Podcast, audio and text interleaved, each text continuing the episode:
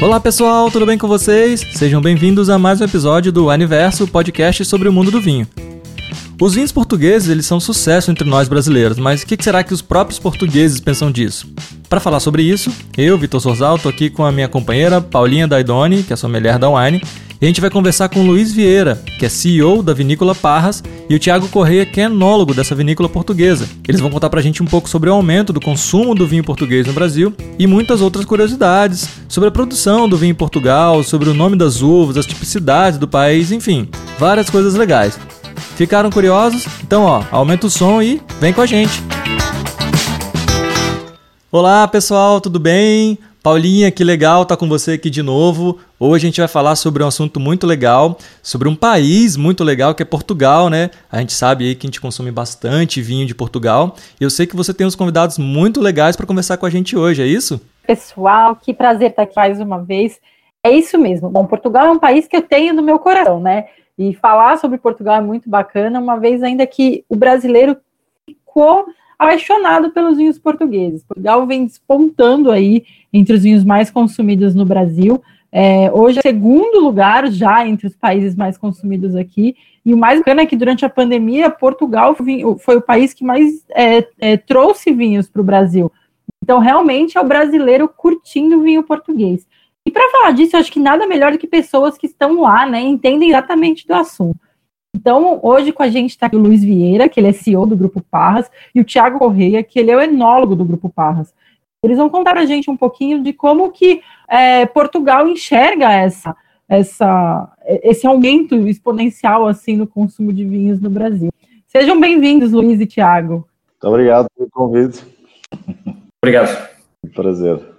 Bom, Luiz, é, a gente viu agora durante a pandemia o vinho português cresceu muito e a gente aqui na Wine percebeu também.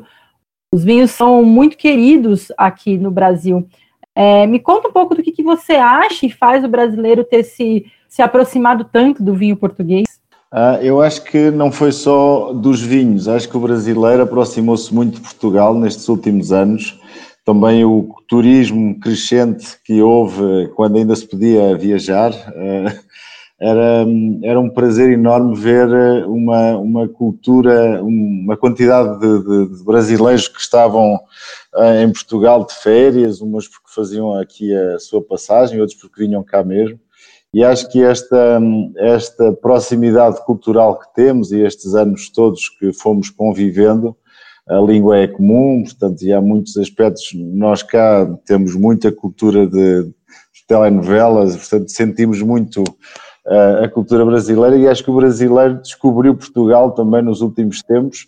E não só pelo clima, a simpatia, mas também a gastronomia, a comida aqui junto do mar, toda a parte de, de peixes e, e a seguir veio o vinho. E o vinho, Portugal tem uma tradição quase milenar de vinhos, com muitas regiões diferentes, muito tipo de vinhos diferentes e acho que esse, esse é a grande vantagem que Portugal tem um, ao oferecer vinhos de uma relação qualidade-preço muitíssimo aceitável um, e com diferenças significativas de região para região.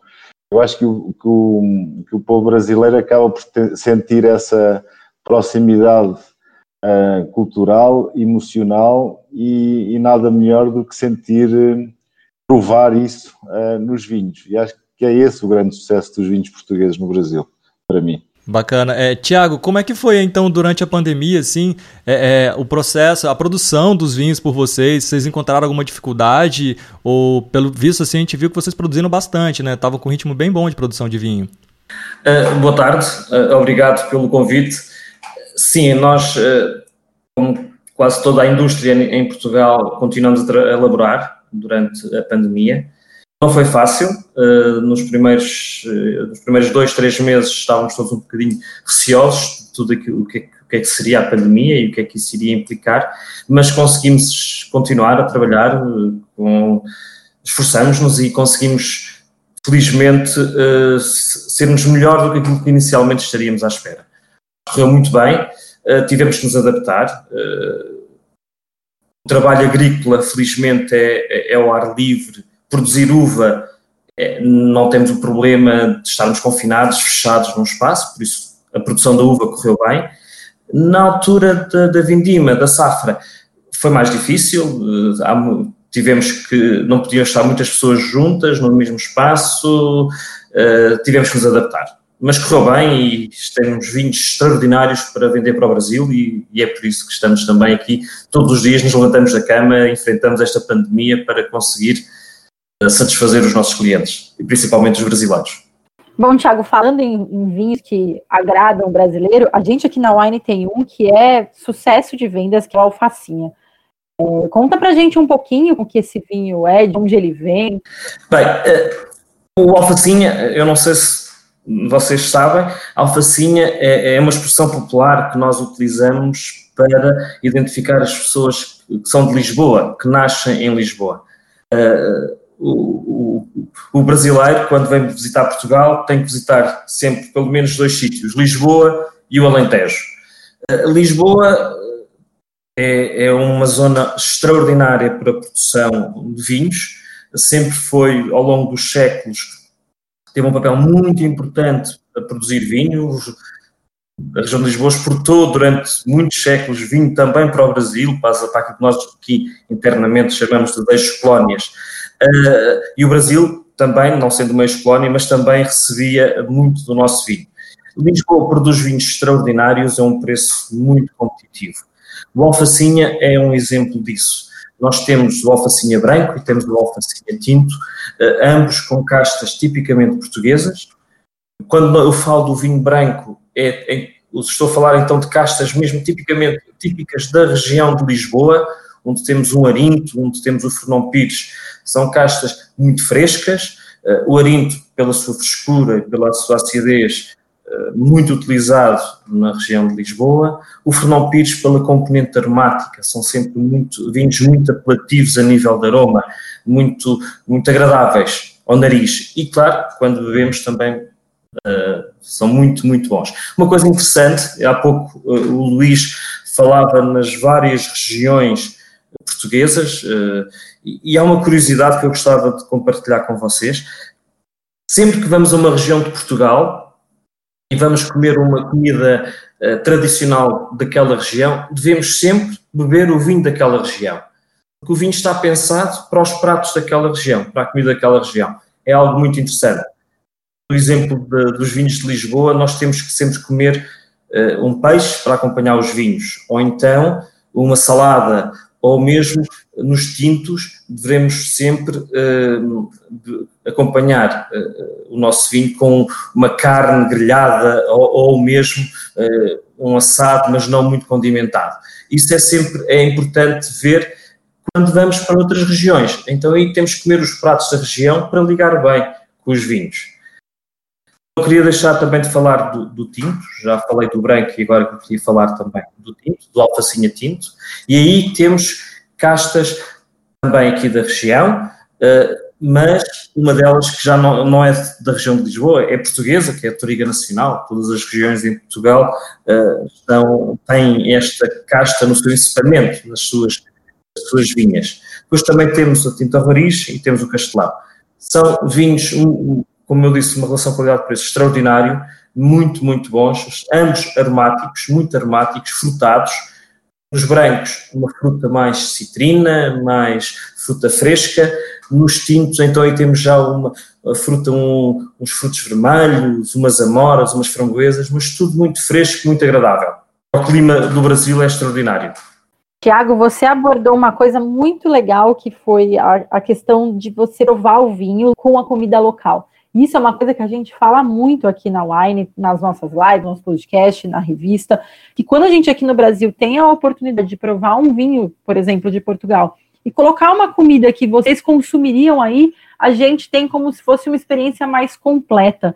Então é muito legal isso ser realmente é, levado em consideração, assim como você comentou. A gente fala muito disso aqui porque realmente é uma forma de a gente é, vivenciar a cultura de vocês, né? Isso é muito bacana.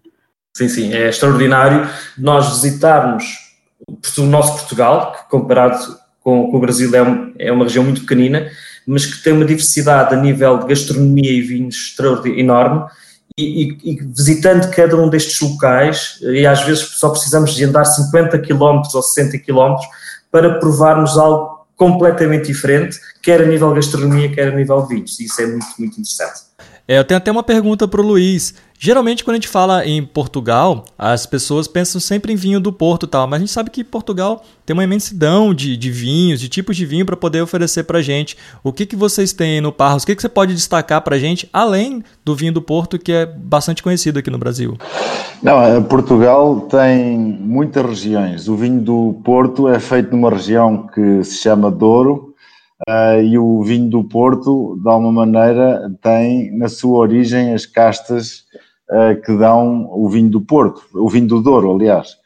Um, e nós temos uh, também, compramos e produzimos vinho no Douro e é, uma, e é uma área que é incontornável, é, é provavelmente a área de vinho mais produtiva em Portugal, fará cento e poucos milhões de litros de vinho. É lógico que depois uma grande parte vai para vinho do Porto, mas uh, o resto é vendido como, como vinho do Douro. Um, depois existe também outra região que é a região do vinho verde, muito conhecida, porque são vinhos frescos e, e com pouco grau. Uh, também também é uma, é uma região com muito, muito sucesso. Um, e depois descendo Portugal, portanto, tudo isto fica a norte. Depois temos o vinho do Douro, do Dão, aliás, um, que, é, que tem características muito mais, muito mais uh, diferenciadas, são vinhos mais rústicos. Uh, nós temos o, o Evidência uh, neste, neste, neste, nesta região, o Toriga e o Encruzado. Um, e depois mais abaixo temos os vinhos de Lisboa, que é a segunda maior uh, região produtiva de Portugal, com também à volta dos 100 milhões de litros, uh, que é toda uma região junto do litoral, vai desde Leiria até a Lisboa mesmo, por isso é que se chama a região de Lisboa. Um, depois, um bocadinho atrás, temos a região do Tejo, um, que também portanto, temos uma vinícola lá, temos uma vinícola em Lisboa, e depois a grande região é a região do Alentejo, onde nós temos uma vinícola ao pé do Redondo, um, e que de facto é, uh, em Portugal durante muitos anos foi o Alentejo a zona, de uma forma mais importante de vinhos uh, que em Portugal eram, eram consumidos. Uh, o Douro mais economáticos, vinhos um bocadinho mais, mais aspiracionais e o, o Alentejo, vinhos mais, digamos, de, de gastronómicos um, do dia a dia. E, e, de facto o Grupo Parras tem uh, produção uh, e parcerias, produção em três destas zonas e parcerias onde compra uvas e vinifica nas outras regiões de Portugal. Um, e, e, pronto, portanto, é, uma, é, uma, é, é um grupo que está muito vocacionado uh, para trabalhar multi-regiões e, desde, e fazemos desde, temos quase 500 hectares de vinhedos próprios, um, do, portanto, e compramos uh, uvas com parceiros que trabalhamos já há, há mais de 15 anos e, portanto, é um grupo muito, muito polifacetado e com capacidade de oferecer uh, vinhos muito diferenciados um, ehm, de, de, todas as regiões de, de, Portugal. Caramba, que legal, né, Paulinha? Eles alcançam aí, tem uma área gigante em Portugal que dá para produzir muito vinho legal para gente, né? Nossa, é fantástico. Portugal é, é o país onde toda a, a, área geográfica é ocupada por vinhedos. É muito legal isso, porque existe milhares de tipos de uva, nomes de uvas super é, diferentes também, é super legal. E o Alentejo é fantástico, né? É uma região que produz ótimos vinhos, e a gente também tem aqui na Wine um vinho do Alentejo que chama muita atenção do nosso sócio, é o Castelo dos Mouros. E se o Tiago puder contar um pouquinho para a gente também desse, desse vinho. Sim, este vinho, eh, como o Luís disse, nós temos uma operação eh, no Alentejo. O Alentejo é uma região extremamente importante quer para o mercado português, quer para o mercado brasileiro. Uh, produz vinhos uh, que nós costumamos dizer muito fáceis de beber. Uh, porquê? Porque estamos numa região a nível climático é muito diferente de Lisboa. Enquanto Lisboa nós temos, como vocês sabem, estamos mesmo encostados ao Oceano Atlântico, já o Alentejo está no interior, já está muito colado, ou grande parte do Alentejo eh, está, muito, está colado à Espanha, por isso é uma zona um pouco mais interior. E aí estamos a falar de temperaturas mais elevadas, 40, 45 graus, com menos umidade. E isso permite produzir vinhos com sensação de doçura, sem serem vinhos doces, muito interessante quando nós estamos a beber, não sentimos, apesar do vinho ser equilibrado na boca, ter frescura, ter acidez, mas ao mesmo tempo são vinhos que não são agressivos demais. E isso faz com que o consumidor, quer o português, como eu disse, quer o brasileiro, uh, gostem e bebem e, e às vezes até bebem um bocadinho demais, mas pronto, isso é, é só algumas vezes. Há pouco, quando estávamos a falar da comida, claro, um vinho alentejano nós temos sempre que comer, uh, comer um cozido, alentejano, umas migas, uma açorda, sempre algo mais pesado, muito, com muito pão, muita gordura, com os enchidos, muitos enchidos. É isso a comida que puxa para bebermos um vinho do Alentejo. Em concreto, o Castelo dos Mouros. Pronto, eh, Portugal teve uma, uma enorme influência de, dos países árabes.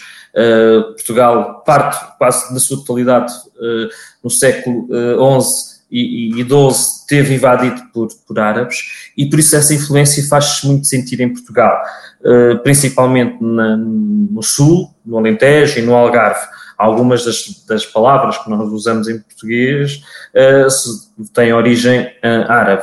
E, e quando um, este, esta marca vem daí, vem um pouco a homenagem a, a, a, este, aos mouros quando passaram por Portugal e, como eu disse, existem ainda muitos vestígios e isso é uma das marcas que também vem referir isso. Uma curiosidade, há pouco estávamos a falar de, das castas, que temos muitas castas, e, e, é curioso que se falarmos no, no tinto alfacinha, uh, eu, falamos na Toriga Nacional e na tinta Roriz. Mas quando descemos para o Alentejo, a tinta Roriz muda de nome, deixa de ser Tinta Roriz e passa a ser Aragonês. E estamos a falar de 150 km de distância. É, é curioso que nós somos muito respeitadores, numa área tão pequenina, muito respeitadores do nome a casta é a mesma, mas respeitamos o nome naquela, em cada região. E isso vocês podem ver no, no, nos contrarótulos e nos rótulos dos nossos vinhos, que no, quando falamos de um vinho tinto, falamos de aragonês uh, tinto de, do Alentejo. Quando falamos de um tinto de Lisboa, já falamos de tinta Roriz. É só para vocês, uh, também é uma coisa que tem algum, alguma graça. Já agora, só para terminar, estamos aqui a falar de uma castas, castas tipicamente, uh, não são, não, elas, uma delas não nasceu no Alentejo, mas é quase uma casta alentejana, que é o Alicante Pochet. Uh, hoje em dia, uh, o Alicante Pochet é quase mais português do que francês. Isso é, uma, é algo muito interessante. Portugal conseguiu receber castas francesas uh, e, em alguns casos, na, na, nossa opinião, produzimos vinhos bastante melhores feitos com aquelas castas do que alguns vinhos franceses. Mas isto é só uma pequena guerrinha, nada de especial. Ah, bacana. Esse lance da, da, nome das uvas que você falou é bem parecido com a Syrah, só que entre outros países, né? A Syrah é conhecido por esse nome, mas na Austrália pode ser chamada de Shiraz também. O curioso é que em Portugal vocês têm dois nomes para a mesma uva, só que dentro do mesmo país, né? Isso é que é curioso nesse sentido. E só curiosidade, outra curiosidade. Não é só em Portugal que nós mudamos o nome das castas.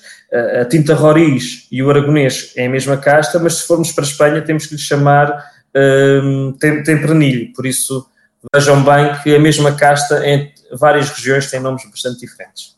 Isso que é mais legal, né? A gente vê a cultura, né? Porque também os nomes têm relação com a história da região onde aquela uva é plantada, né? Então, isso que você falou, que normalmente a gente encontra no rótulo, é bacana que a gente já começa a identificar também de onde veio aquele vinho, mesmo quem não tem muito conhecimento, hora que bate o, a, olho ali numa, no nome de uma uva, já começa a, a, saber de onde vem, qual que é a característica que aquela uva vai trazer para o vinho. Então, é uma forma também da gente já experimentar o vinho sem nem abrir ele, né? Sim, sim. É, é, pode, é, engraçado, pode ser giro fazer eh, uma prova vertical com a mesma casta em várias regiões. Isso é muito giro e ver as diferenças e os nomes que chamam em cada uma das, das regiões e ver como é que ele evolui. Nós, no nosso portfólio, temos essa possibilidade, temos a mesma casta produzida em várias regiões. Isso é, é muito interessante. Caramba, Paulinha, não sei você. Bom, você sim, porque você já morou em Portugal, mas eu tô tendo uma aula aqui sobre esse país que produz bastante vinho legal, que a gente tem bastante na wine, e é curioso saber todas essas diferenças, assim. Tem muita informação aí que eu não sabia. Ai, Vitor, mesmo tendo morado lá, estudado lá, é sempre muito legal conversar com um produtor, porque a gente acaba é, aprendendo muito mais, né? Porque quem tá ali no dia a dia na terra é muito diferente da gente que tá aqui na cidade, principalmente, né? Então é muito gostoso ver o que eles têm a falar, porque sempre agrega muito. Sem dúvida, sem dúvida. Bom, eu acho que é isso. Queria então agradecer aí o Tiago e o Luiz pela, por participar aí com a gente, trazer essas informações. É, e se vocês quiserem deixar algum recado, falar alguma coisa aí, o microfone está aberto para vocês. Uh, eu, eu, posso só apenas dizer que tenho muitas saudades de de estar no Brasil, espero poder voar rapidamente para aí para sentir esse calor. e também tenho muitas saudades de ter cá os meus amigos uh, brasileiros em Portugal e podemos fazer uns bons almoços, umas boas provas de vinhos, porque uh, e pronto, e dessa maneira a única coisa que podemos fazer é através da wine levar um bocadinho do, da nossa da nossa vida e do nosso carinho através do vinho para todos os que os que levem os nossos vinhos e espero que desfrutem imenso uh, dos vinhos da, da Parras, que é um enorme prazer poder fazer vinhos para, para todo o universo da wine. É, é, um, é, um, é um gosto mesmo. E eu gostaria também de dizer uma coisa que é eu adoro fazer provas para, para o mercado brasileiro, para os brasileiros, porque realmente eh, são pessoas que se interessam pelos vinhos, procuram, querem sempre saber mais uh, e estão sempre abertos a querer saber mais e é extraordinário a forma como vocês nos recebem e, e, a forma como interagem em qualquer uma destas provas ou eventos, entrevistas, é extraordinário. Muito obrigado pelo convite mais uma vez. Legal, obrigado vocês. Bom, você falou aí a missão do nosso podcast, né, Paulinha? Trazer mais informação. A gente sabe que tem muita gente curiosa, querendo aprender mais sobre vinho. E o Aniverso é justamente esse espaço para a gente trazer pessoas interessantes, trazer assuntos interessantes para cada vez mais tirar um pouco de, de, dúvida e, no meu caso, até aprender um pouquinho mais. é, Vitor, e é isso que o Luiz comentou. A gente agora, no momento que não pode viajar, não pode sair muito de casa, o vinho e o podcast faz essa viagem, né? A gente sentadinho aqui de casa, provando um vinho, ouvindo podcast, faz com que a gente se sinta um pouquinho ali, sendo transportado, né? Foi um prazer estar aqui com vocês. Eu morro de saudade de Portugal, também não vejo a hora de poder voltar para aí. É uma terra muito gostosa, que a gente é muito bem recebido quando está aí. Muito gostosa essa conversa, pessoal. Obrigado por estarem aqui com a gente e até a próxima. Até a próxima. Só lembrando, quem estiver ouvindo o nosso podcast aí através do Spotify ou qualquer outro aplicativo, pode entrar no wineverso.com.br. Lá a gente tem esses vinhos que a gente comentou agora no episódio. Você pode conhecer um pouco mais, você pode comprar o vinho, enfim, conhecer um pouco mais sobre o Grupo Parras.